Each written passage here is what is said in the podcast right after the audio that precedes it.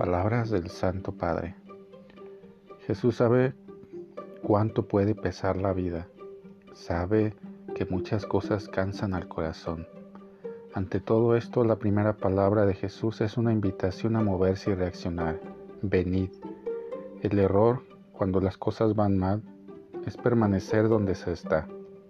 Jesús no nos quita los pesos de la vida, sino la angustia del corazón.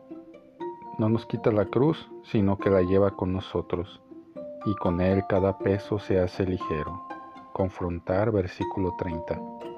Porque Él es el descanso que buscamos. Tomada de la homilía del Ángelus del 9 de julio de 2017.